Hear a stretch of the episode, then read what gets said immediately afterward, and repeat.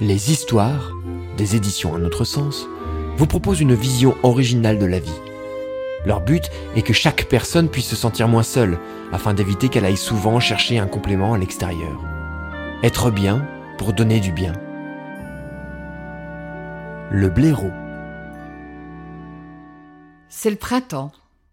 Un arbre fait des bourgeons, des feuilles, des fleurs et puis des fruits. L'été tire à sa fin. Les fruits ont été cueillis, sauf quelques-uns restés sur l'arbre. Un des fruits trop mûrs tombe de l'arbre, roule en bas et s'écrase contre le tronc de l'arbre qui lui a donné naissance. Dans ce fruit, il y a plein de graines.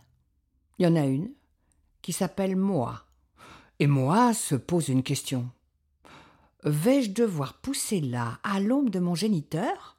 Je n'aurai pas beaucoup de lumière pour pousser ici. Et mes frères et sœurs aussi vont pousser ici. Il n'y aura pas de place pour tout le monde et encore moins de lumière. Oh non, ça ne me va pas comme ça. Faut que je trouve une solution. Mais la graine n'est qu'une petite graine et ne peut se déplacer toute seule. Pas de jambes, pas de choix, pas de bras, pas de chocolat.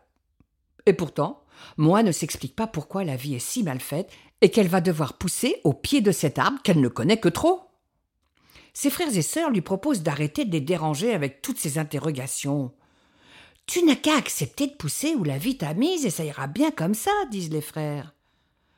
Mais vous voyez bien qu'on n'aura pas assez de place pour nous tous. On n'a qu'à se serrer, disent les sœurs, ne pas se quitter. Et même si l'on ne pousse pas beaucoup, l'important est de rester proche. C'est ça une belle famille.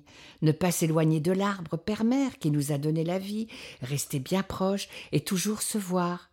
Ça, c'est de l'amour que je vous dis. Mais je ne veux pas, moi. Je veux pousser ailleurs. Un point, c'est tout. Je veux être un grand arbre. Voilà.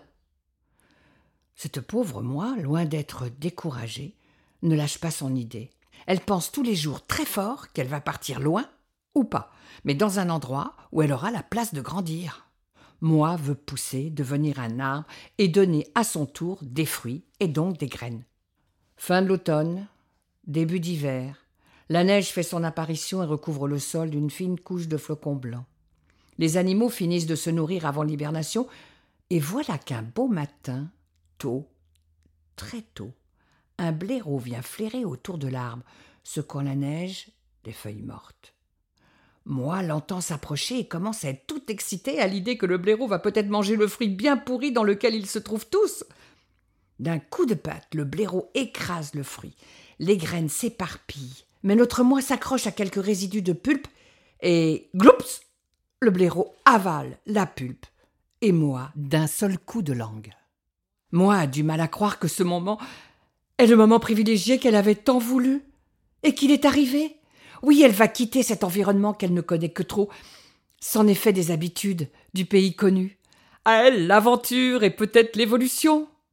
Le bref moment d'euphorie passé, Moa prend conscience qu'elle est la seule à être partie dans la gueule du blaireau. La situation est difficile. Seule, sans les autres. La famille, les frères et sœurs, l'environnement. Oh oui, je voulais partir. Je l'ai même souhaité très fort, mais quand même, ça me fait bizarre. Et que vais-je vivre? Je l'ignore.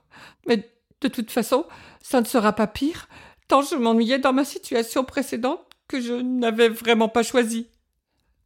Pendant ce temps, notre blaireau court la campagne, glanant de vieux fruits de ci de là. Il s'éloigne de plus en plus de l'arbre où est né moi. Et pendant cette course, moi voyage dans le système digestif du blaireau. Elle a de la chance de ne pas avoir été croquée dans sa gueule par ses dents, sinon c'en était fait d'elle, en bouillie. Elle n'avait aucun avenir. Ça y est, elle arrive dans l'intestin, son transporteur, et hop Oh La voilà Elle sort au milieu d'un gros tas de. caca. Mais oui, elle est dans la merde. Il y a aussi d'autres graines, des noyaux et des drôles de trucs pas bien digérés dans ce tas. Je crois que tout ça me fait un beau tas de fumier et que ça va m'aider à germer dans mon nouvel emplacement. Dommage qu'il me manque un peu de terre. Il faudrait que je me plante vraiment, mais comment m'y prendre?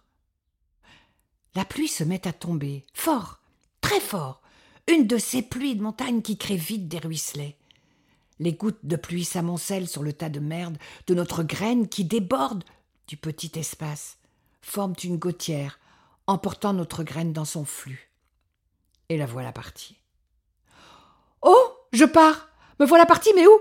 J'ai peur de me fracasser sur le gros tas de bois que je vois arriver là. Ah, ouf, passer, je continue, descendre la montagne. Oh, on arrive dans un gros torrent. Là, là, je suis complètement Je ne sais pas comment j'évite les cailloux, ah, les, les, les rochers. Oh, tiens, c'est plutôt rigolo. Je, me croirais sur un toboggan de piscine.